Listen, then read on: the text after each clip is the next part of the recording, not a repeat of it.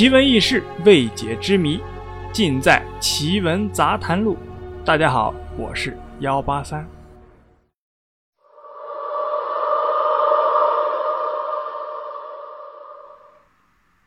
湘西三邪是指湘西地区存在的三大邪术，其一为湘西赶尸，其二为放蛊，其三为落花洞女。说起赶尸，首先让人们想到的就是僵尸。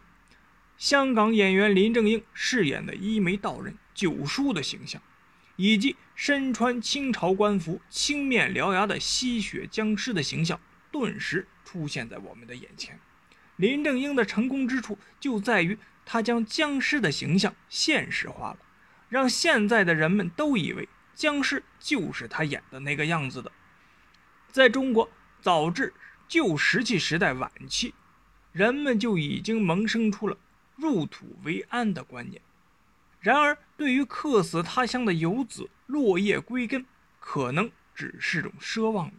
不过，在湖南，传说有一种特殊的方法能够实现这种奢望，这就是赶尸术，一种传说中可以驱动尸体行走的法术。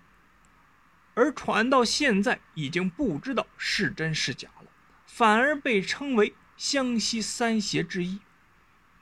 赶尸这种术，在某些书籍和传说中，甚至列出了详细的做法。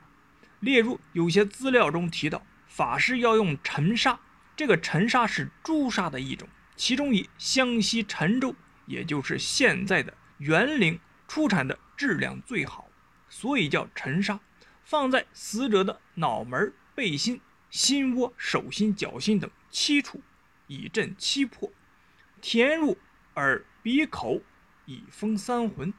再用神符压住，并用五色布条绑紧，并且用神符护住尸体的颈部，配上咒语，尸体就会站起来，随法师离开，一路穿州过省，夜行小宿。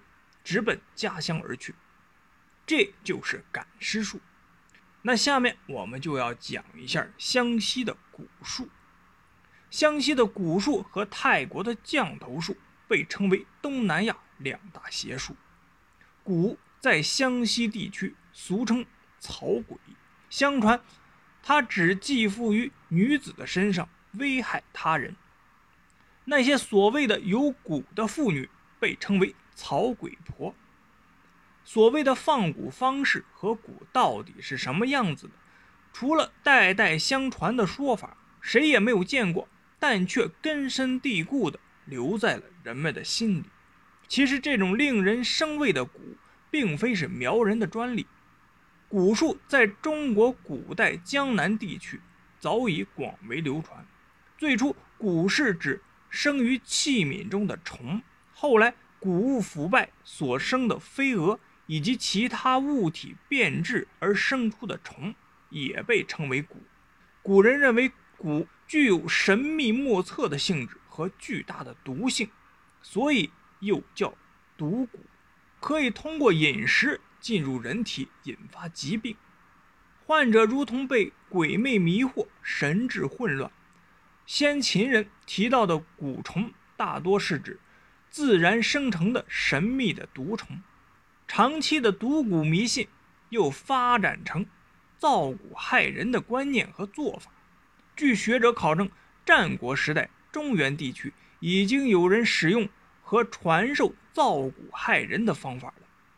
苗族多处处于偏僻的地区，旧时代医学落后，许多疾病得不到有效的医治，所以每次遇到医治无效。就归咎于蛊。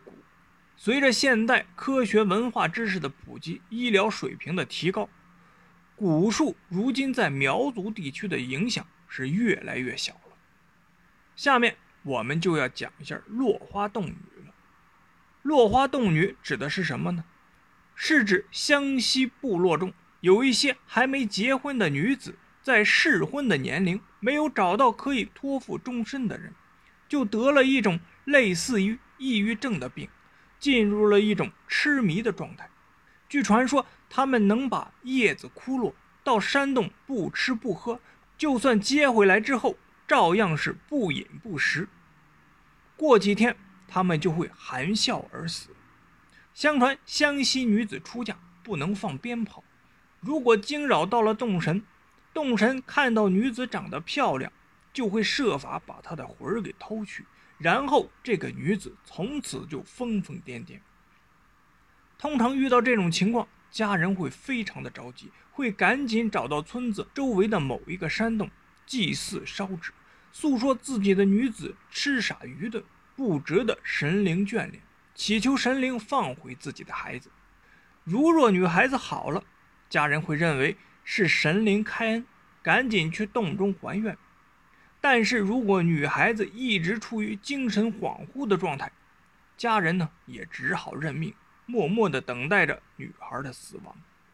按照当地的说法，如果发生以上的情况，这个女孩子就已经把自己嫁给了动神了，整天生活在幸福的幻想里，不再为任何世俗的男子动心。她只会小心地保护着自己的美丽娴静，等待着神选好了吉祥的日子来娶她。当那个日子到来的时候，女孩。便会含笑而逝。家中人虽然泪眼相迎，但是也无可奈何。部落里的人们认为她是去和洞神结婚了，不但不为之办丧礼，还要办婚礼，以示新婚之喜。家人会按照传统的仪式为女孩子准备嫁妆，然后在洞前烧掉，就算是让女孩子体面的出嫁了。也有人在洞边搭建一栋小茅屋，屋内摆放纸扎的家具，留下女孩子的生辰八字，算是把女孩子送给洞神的。这就是落花洞女。好了，故事啊就是这样。您呢，信则有，不信则无。我是幺八三，如果你有什么疑问或者建议，都可以给幺八三留言或者点赞。